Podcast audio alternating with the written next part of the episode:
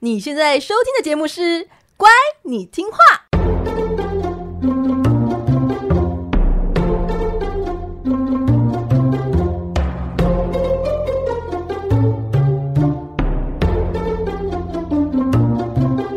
每集介绍一则故事加一幅名画，从故事的关键找出欣赏艺术的线索。只要听懂故事，就能够看懂名画。现在跟着我们一起乖乖听画。大家好，我是葵花子。嗨，我是佩金。欢迎收听《乖，你听话》，每集介绍一则故事加一幅名画，希望你听懂故事就能够看懂名画。七月到喽，最近开始放暑假了。这个暑假其实对上班族来说根本一点都没差嘛，但其实对家里如果有小孩的爸妈就有差了。那七八月呢，就是所谓的展览旺季。佩景有打算带小朋友出去玩吗？哎，你有适合就是那种才刚会走路的那种小朋友吗？哎，我有两个适合小小朋友的展览可以推荐给你。好好好，像是台北就是有救援小英雄玻璃互动展，你知道救援小英雄玻璃吗？妈妈应该我都知道吧？我不知道，我现在只知道巧虎哎，现在还是巧虎的阶段是吗？对对，还在巧虎的阶段。那另外一个一定知道，台中有一个叫做 Baby Shark 放电趴。哦，我知道这首歌，哎，但重重点是我女儿对这首歌超无感。为什么不是大家都爱吗？就是他那个音乐一放出来，不是大家就要跟着跳吗？对呀，什么 baby，什么刷刷嘟嘟嘟哒哒 什么的，这样确定吗？你真的唱对吗？笑出来没有？哎，我我我知道这个这一首歌超红，但是我女儿刚好无感，所以我就没有一直每天被她洗脑到了。好可惜哦！不然其实这个展览，他之前有在台北办过，然后现在移到台中。不是一首歌吗？他怎么办展？那我就觉得蛮强，因为他是后来 IP 有做起来，所以他现在也是在各地都在办展。嗯、哇，好强哦！对，那这两个展是比较适合推荐给小宝宝的。那我觉得就是七八月要怎么讲呢？我觉得今年的大展比较偏向动画和动漫迷适合的展览，像是台北就是有迪士尼的动画展，它就有展出，就是我觉得这个展比较特别的是。是它不会像以前的迪士尼动画展，感觉就是有很多大型的公仔让你去拍照。它、嗯、这一次是带了很多的原件的那个插画的手稿哦，对，就是比较偏向视觉艺术的展览，就还蛮适合推荐给喜欢给那些迪士尼动画的大小朋友们去看。那其他还有什么名侦探柯南展啊，还有伊藤润二恐怖体验展又来了。这很恐怖哎、欸！我有参加过一次，参加鬼屋啊。可是我记得你很怕这个恐怖的东西，你为什么？对啊，我那时候是不是脑子坏掉了？吓死我了哎、欸！我记得他还发了一个面具，让我们戴在戴在那个头上。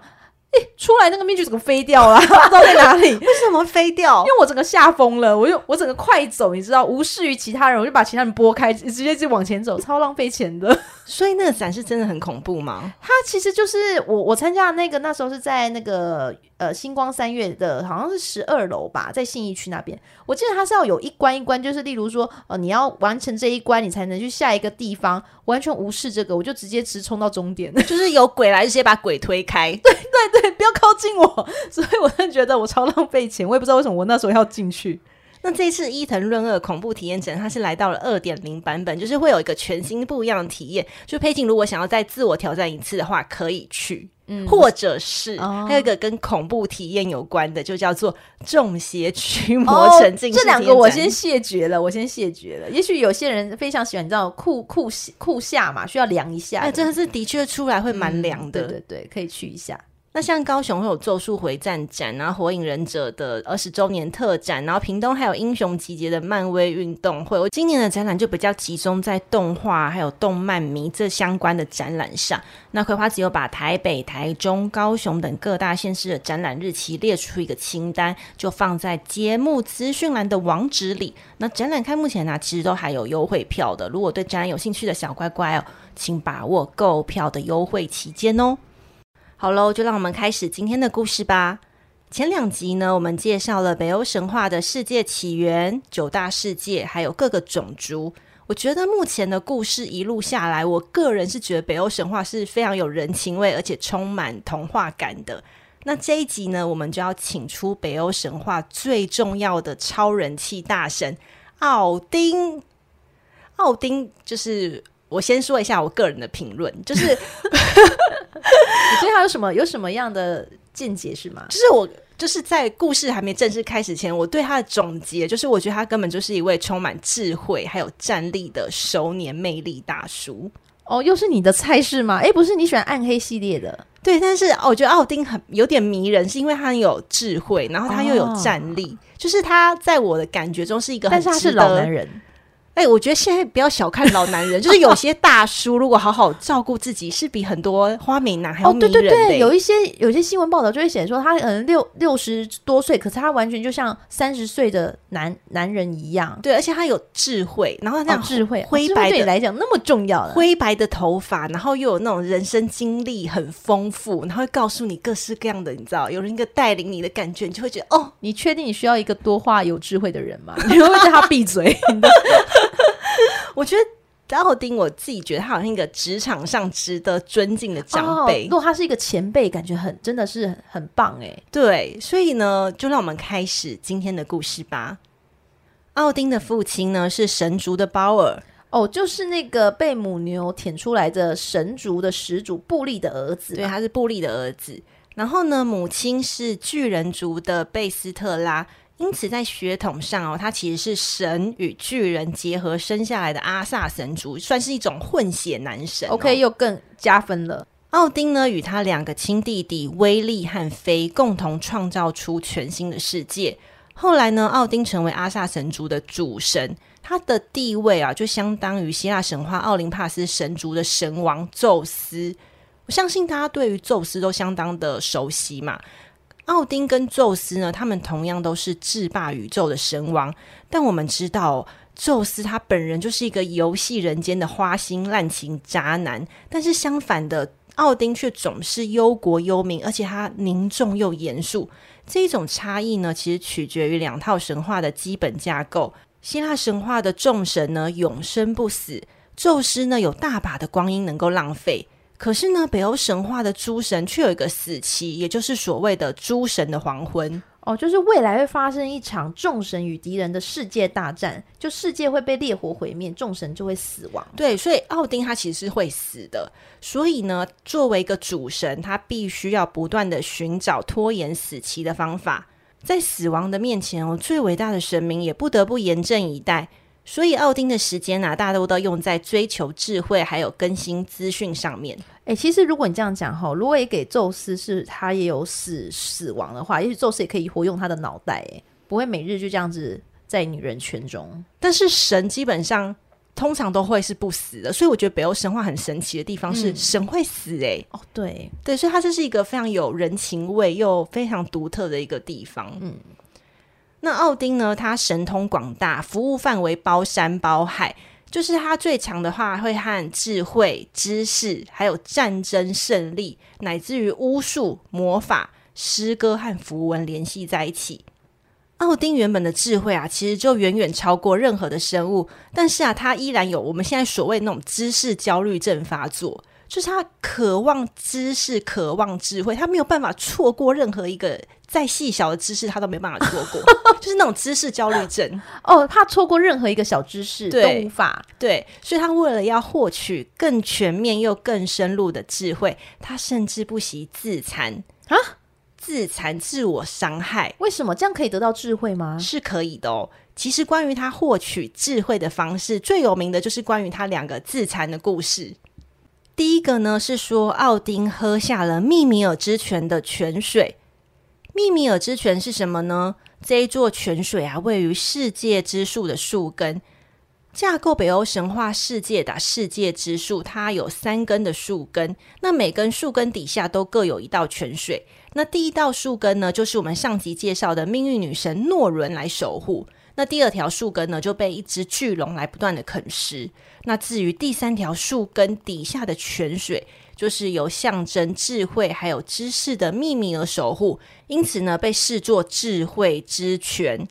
那奥丁为了要获得智慧嘛，他就是不惜的献出自己的一只眼睛作为祭品，作为代价来换取说，我想要在秘密尔之泉喝一口水。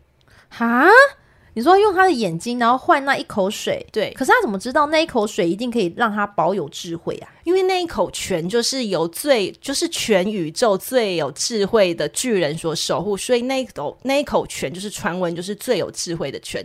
那奥丁后来喝下了这一口泉之后，他就是变得更有智慧，就取代了原本那一位守护的秘密米尔。哦，对。所以呢，我们在看到奥丁他在各个呃文学或者是影视的形象，他常会被描绘为只有一一只眼睛这样子一个独眼龙，其实就是来自于这个故事。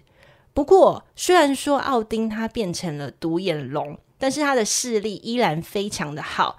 他在坐在王位上，他就能够看到九大世界的芸芸众生。哦，那真的只需要只需要一颗就够了。对，他视力测验大概九点零。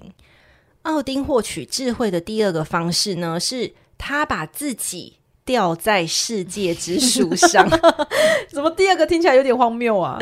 这个故事是这样子的，就是他为了获取魔法还有知识，他第二次再度把自己当成祭品。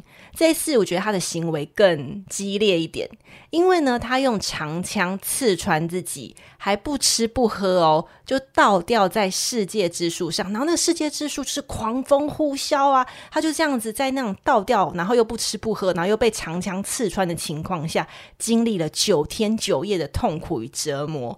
最后，他突然看到眼前出现了神圣而强大的卢恩文字，然后呢，就半死不活的尖叫着，然后就从树上跌落到地上。这就是他获取知识的第二种方式。不是啊，他不是会，他不是知道自己会死吗？他竟然还这样子自残自己，他不怕不小心，哎呦，一划就死掉了。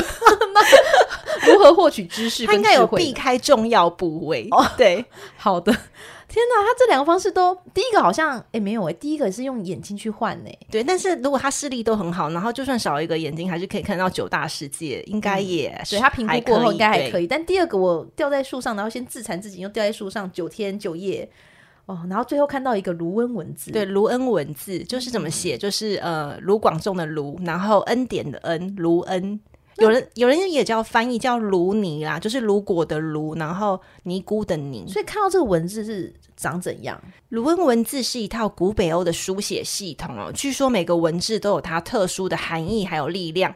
那传说中，只要将卢恩文字刻在物品上，就能够得到无穷的威力或者是魔法。不过这套文字现在已经失传了，已经不会再用了，就只有少部分为了特定的目标才会使用。怎么样特定的目的呢？比如说，就是你要进行神秘的占卜或者是魔法仪式的时候，它这个文字就会有用处。然后，其实有不少人相信卢恩文字还是有这个神力，会把它刺青在自己的身上。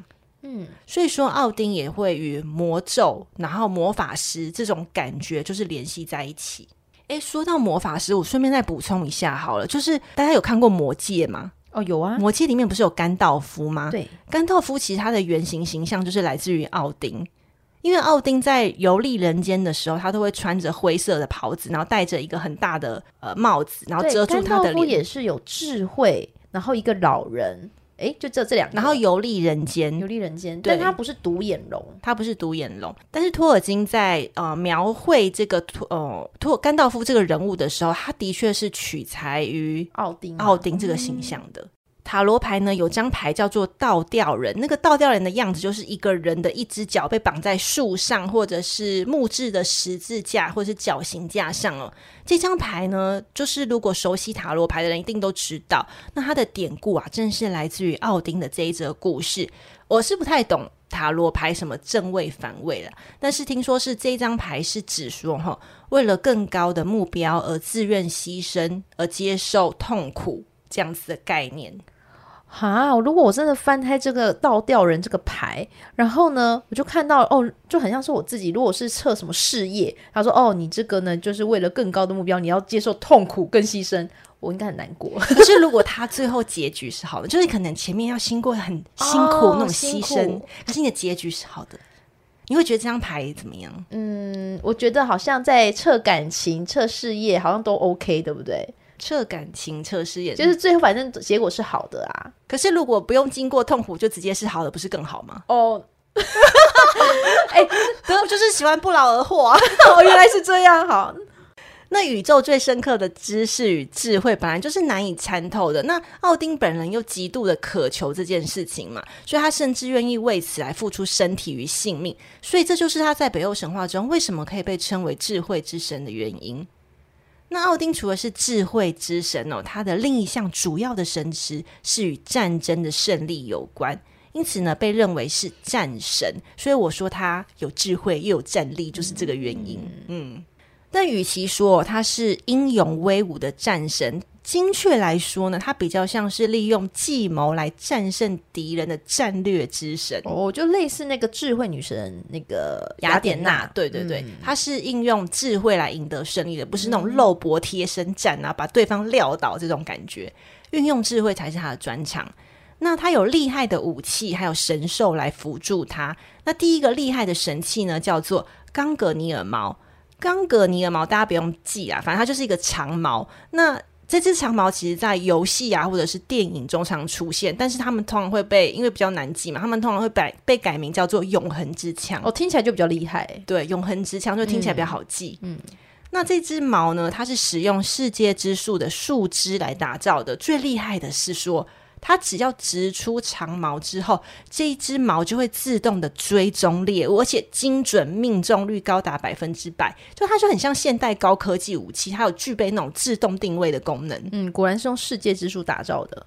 那第二个呢，就是它的专属神马，它有一匹马叫做斯莱普尼尔，它是一只有八条腿的灰色的马。它的奔驰速度非常快，因为毕竟有八条腿嘛，哈，它可以。我看我想说，八条腿是要怎么长啊？对啊，是不是像章鱼一样啊？有点恶心，圆圆环吗？有点恶心。好 好好，应该是每个脚对嘛，后面四只应该是这样子，是吗？不是圆环形的吗？有点恶心，转圈圈，一直转圈圈的。你确定它能这样跑很快吗？那奥丁骑乘这一呃这一只八足马，它可以上天下地哦。那第三个呢，是它有两只随行的乌鸦，它的双肩上栖息着这两只乌鸦，分别是代表思维的修金，另外一只呢是代表记忆的穆宁。他们呢算是奥丁的侦察天眼通，就是奥丁在黎明的时分会放这两只乌鸦出去，那鸟儿就会飞遍世界各地，然后到了晚餐的时间呢，又会飞回奥丁的肩膀上来向他报告世界各地的每日新闻大头条。所以我说他有知识焦虑症，就是这个原因。因为他的眼睛其实已经可以看到世界上各个地方了，但是还是需要派出乌鸦去去巡查这个世界，再确认一次，再确认一次。那第四个呢？他除了这个两只乌鸦之外，他还有两匹狼。就是当众神在开趴啊、饮宴的时候，他就会很沉默的坐在王位上，然后听着那两只乌鸦的报告。然后呢，他通常只喝酒，他不吃饭的，他只喝酒。他把桌上所有的食物都喂给他脚边那两头两头狼，所以他从来不用吃任何的食物。哇，那那这样来讲，奥丁其实很瘦诶，因为他如果他只喝酒而已，什么都不吃，然后又练身体，就瘦瘦健壮。对，他不吃食物，哎，就是不知道为什么，他可能就觉得喝他这样的设定啊，就可是你不觉得蛮酷的吗？哦，我现在我你现在已经对奥丁就充满了酷帅 有智慧，只喝酒只喝酒。然后那两头狼就是分别是代表贪欲还有暴食，就是很贪婪呐、啊。你看他肩上的两只乌鸦代表的是思维跟记忆，可是他两只狼代表是贪欲跟暴食，就是一个是。有思考的理性，然后另外一种是很原始的欲望哦。这两头狼呢，非常的忠诚而且勇敢，会陪伴奥丁进行各种冒险旅行，甚至在战场上的时候处处保护着他。奥丁呢，是战争胜利的神，由他去选择由哪一方来获得胜利。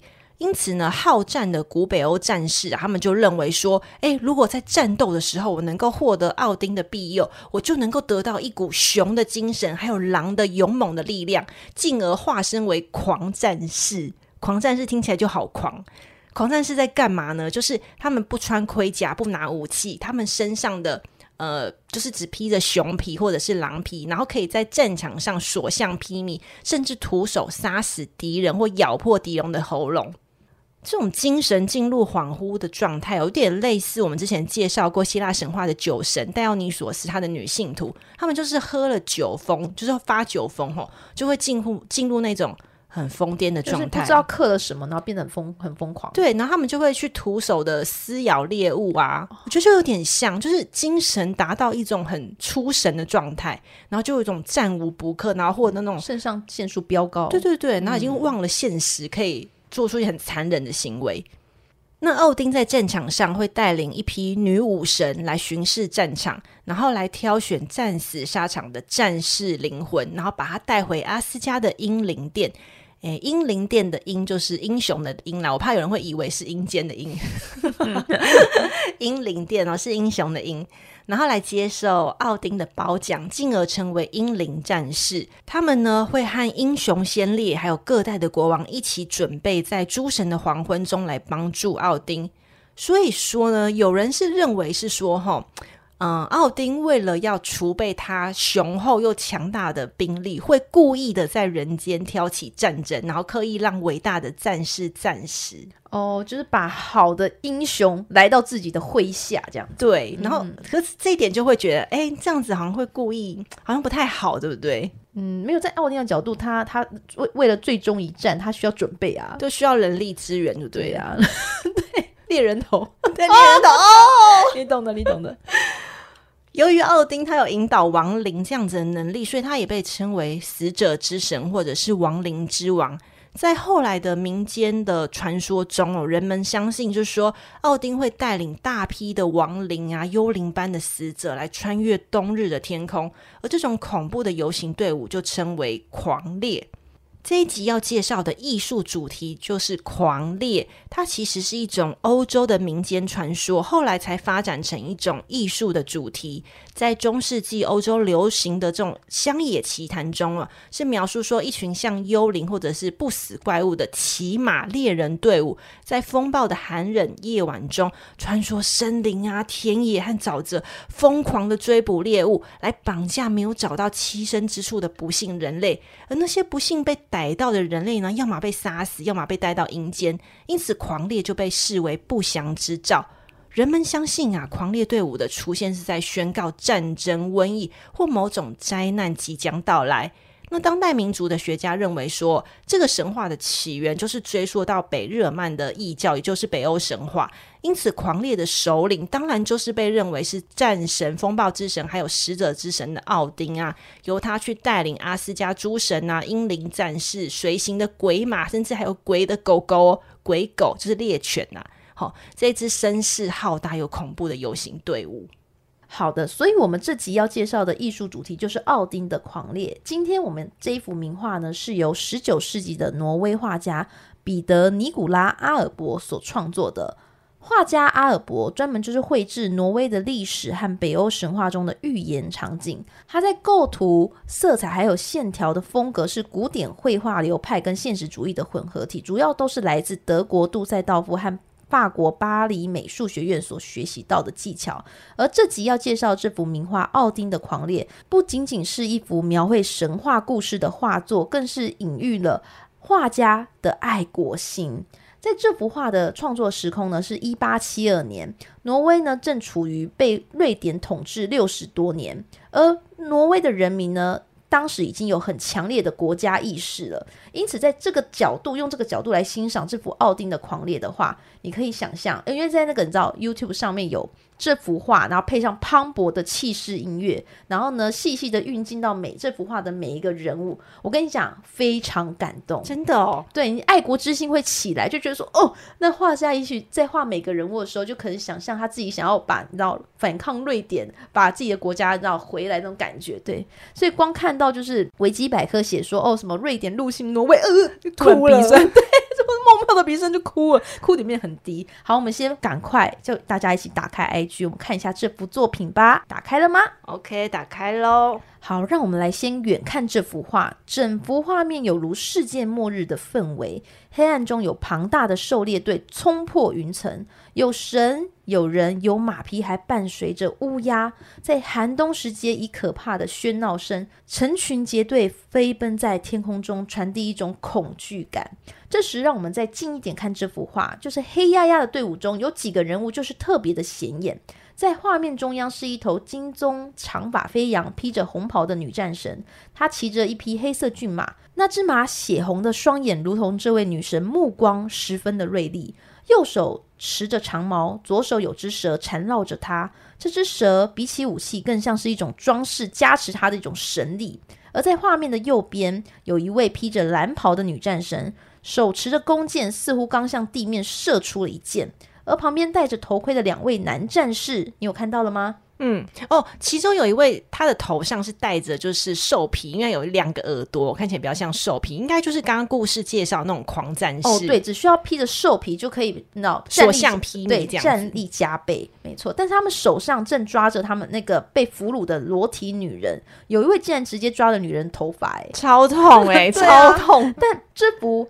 悬浮在空中的女子，但是就就是最吸引我的眼球了，因为我把这个画面就不断的放大 再放大，我觉得她的身体呈现一种无力但非常唯美的线条，就轻盈的让我觉得很想像他一样漂浮在空中。虽然他是被抓走啦，但是我觉得他漂浮的感觉让我觉得，哎，也许反映了我的内心。你内心怎样？就是想远离远离城市，觉得好想飘在空中啊。对。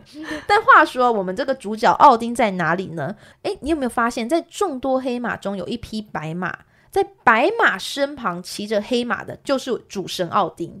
这个有点奇怪的原因，是因为，呃，照理来说，白马是奥丁的专属神马，他应该要骑在那个白马上。但我刚刚跟佩锦研究了很久，确定他是坐在黑马上。对，他真的是坐在黑马上，还是他是有一种就是视觉上想说，我们先看到白马，说，哎，是不是奥丁？哎，不是，哎，在旁边，还是这也也许有一些专业上的美学，也许小乖乖可以跟我们分享。他高举着冈葛尼尔矛，身着铁灰蓝的战服，头盔上装饰着老鹰的翅膀。所以呢，以上这些元素，我们就判定它是奥丁。目前呢，我们分享的都是画面前排的主要人物，但是在画面后排呢，还有一位非常知名的人物哦，你有发现吗？他坐在由两只山羊拉动的战车中，高高举起战锤，头戴王冠，高高在上。他是谁呢？他就是雷神索尔啊！雷神索尔之前我们有介绍过，就是他的呃最著名的标志，当然就是他手上那个战锤嘛，哈。那另外一个还可以辨识说，因为。战场上会出现山羊这件事情也是一个非常好笑的事情，但是雷神说了他的战车的确就是由两只山羊来拉动，而且这两只山羊有个可爱的名字，一只叫做磨牙者，一只叫做咬牙者，就是磨牙就是睡梦中磨牙，那个磨牙，哦、然后另外一个是咬牙切齿的咬牙，是很可爱的名字。对啊，怎么这样取呢？就是它特别、哦，对啊，它的坐车是专属的咩咩车，羊羊羊车，羊羊车，羊咩咩车，好。那画家阿尔伯呢，以古典绘画流派跟现实主义的混合，描绘这种如此庄严却弥弥漫这种恐怖的诸神游行，就从光影的明暗之间，人物的远近距离，诉说这场生与死的狂烈。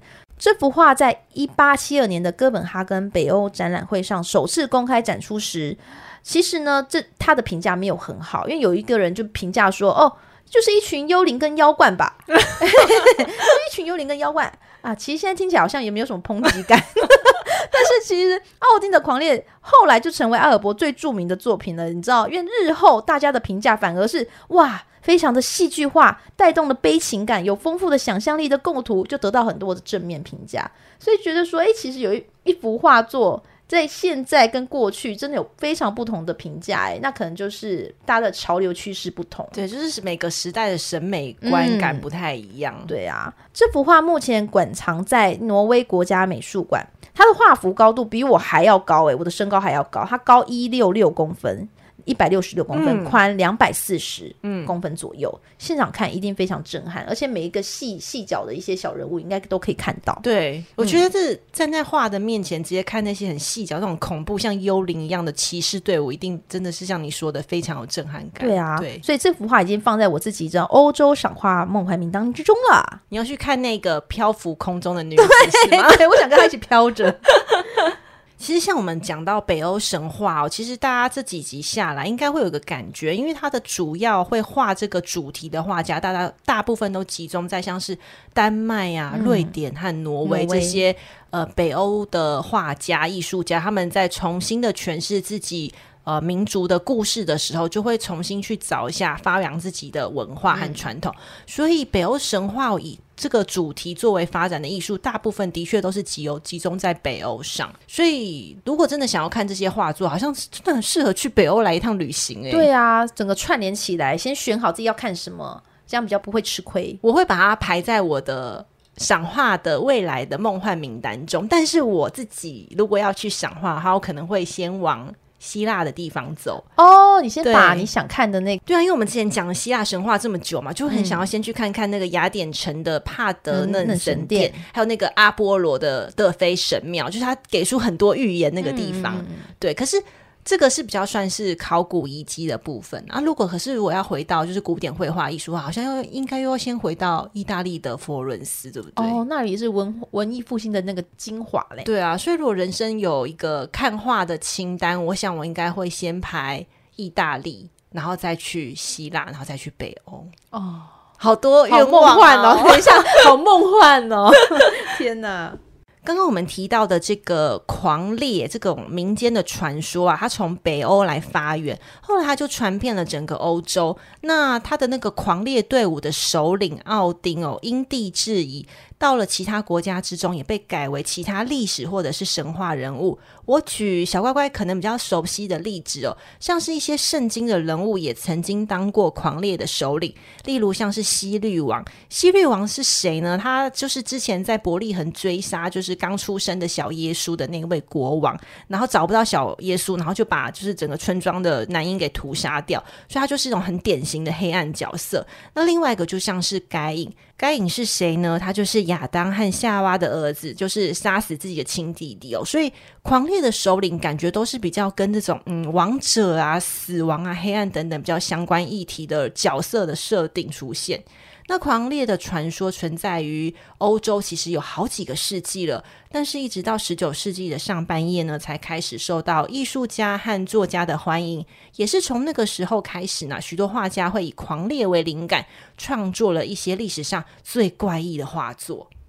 今天呢，和大家分享的名画会放在乖你听话的 IG 上。那有订阅葵花子部落格的小乖乖哦，我在这集的部落格会带大家延伸来欣赏以狂烈为主题的其他画作。我觉得有一幅非常的有争议性，因为它有一种都市传说，是说这一幅画呢是画在就是呃希特勒，就是德国纳粹头子希特勒他出生的那一年画完的。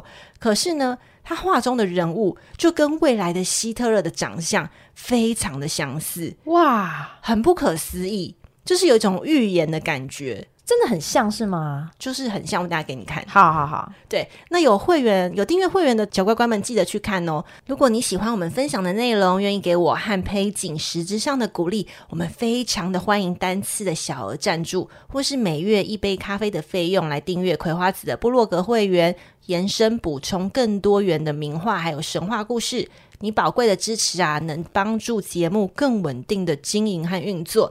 然后呢，就是我想感谢一下在 Apple Podcast 留言的小乖乖。那有一些留言是之前留的，但是因为节目就是之前没有念到，那我希望你们还有持续在收听啦。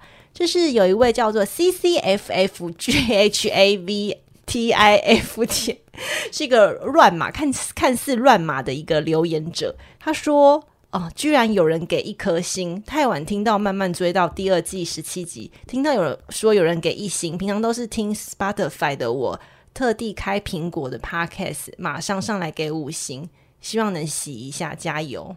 哇，很有心诶。就是之前有一阵子曾经出现，就是。”不知道为什么突然出现了几个一星，嗯，然后也没有留言，也没有反应什么的，然后我就稍微在节目上，你可能有结仇吧，只给你一心，本身人品不好，对。对，然后那时候就稍微在节目上就是哭了一下，没有哭啦，就是那个亲热了大家一下，哦，然后又回复了五星，然后那时候。没有回复五星，但是有留言的人，哦、就是有给鼓励的人有变多。嗯嗯，呃，C C F F 可能是后来才听到，所以就帮我们做了这件事情，嗯、就是给我们非常感谢他。然后还有一位留言者的留言很长，但我觉得非常有趣，他叫 Y T 晃。他说期待下一季的故事。对，我们现在已经开始第新的一季的故事了嘛？吼，他是在那个之前留的。他说不瞒葵花子说，我也是听海苔熊节目才知道这个 podcast，然后听了两集后就推荐给他爱听故事的妈妈。他现在的人在加拿大远房亲戚家，表姐建议说想学英文的我可以去参加教会的礼拜。他不是基督徒，然后也不懂圣经故事，然后礼拜的时候听不懂的部分，他就在放空打瞌睡。那前阵子复活节的时候是在加拿大周五呃到周一的一个大连假，然后他听到牧师讲到复活的地方，就是耶稣老婆哭很惨，没有察觉到耶稣站在他后身后的这个部分，嗯、他完全不知道。耶稣为什么会死，也不知道他复活复活后的故事。然后他是透过我们的节目，然后才了解了一些这些西方文化的故事。然后非常的谢谢节目。那他也很喜欢希腊神话，然后哦、呃、之后会买书收藏。题外话哦，他这个也很有趣。他说 Apple Podcast 很容易手滑到一颗星，然后叫我们不要太在意。会吗？会手滑吗？直接按五啊。对不对？他不一开始一二三四五，你就直接点第最后一个星就五颗了吧？哎、欸，可是我发现我有观察其他的就是亲子节目的 podcast，、嗯、然后我觉得他们节目明明做的很好，但是也蛮常出现一颗星的。然后我发现那些都是小朋友滑的，因为他会在底下给那个留言很多的大拇指，可是却给他一颗星。所以我觉得他们在他们的心目中就是一颗星是最棒的哦。好，你这样想是 OK。可是我那那我比较相信刚刚那个留言者可能是手滑，他不知道可以往上按，对不对？大家可以把那个星星往上按。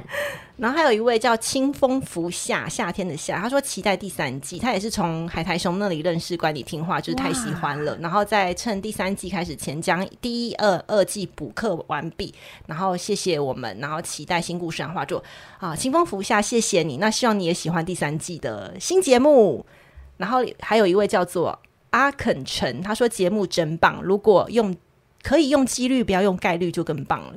我知道可能是我在节目中我不小心说了什么大陆用语吗？不知道，所以你说的是什么？他说不要用几率，几率要用啊，不要用概率，对，要用说几率，对，几率才是对的啊。对，不要用大陆用语。好，我们之后会注意。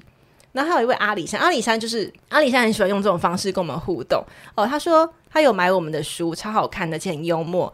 他很喜欢，然后他希望我跟佩锦要继续加油，希望能够一直听到我们的声音。哦，谢谢阿里山，谢谢阿里山，你可以，你可以随时一直出现，没有关系。好，让我们知道你你你很你有在听，对，你有在听，对对啊，所以大家在 Apple Podcast 跟 Spotify 帮我们按赞五颗星留言，我们都会看，以及在 IG 跟我们留言私讯，我们也会看。所以我们在今天我们这些连接，IG 连接、赞助连接，我们都一样放在本集的 Podcast 资讯栏中哦。好，你也可以分享给你身边周遭喜欢听故事、喜欢艺术的朋友哦。这个频道是乖，你听话，那我们下集见喽，拜拜，拜拜。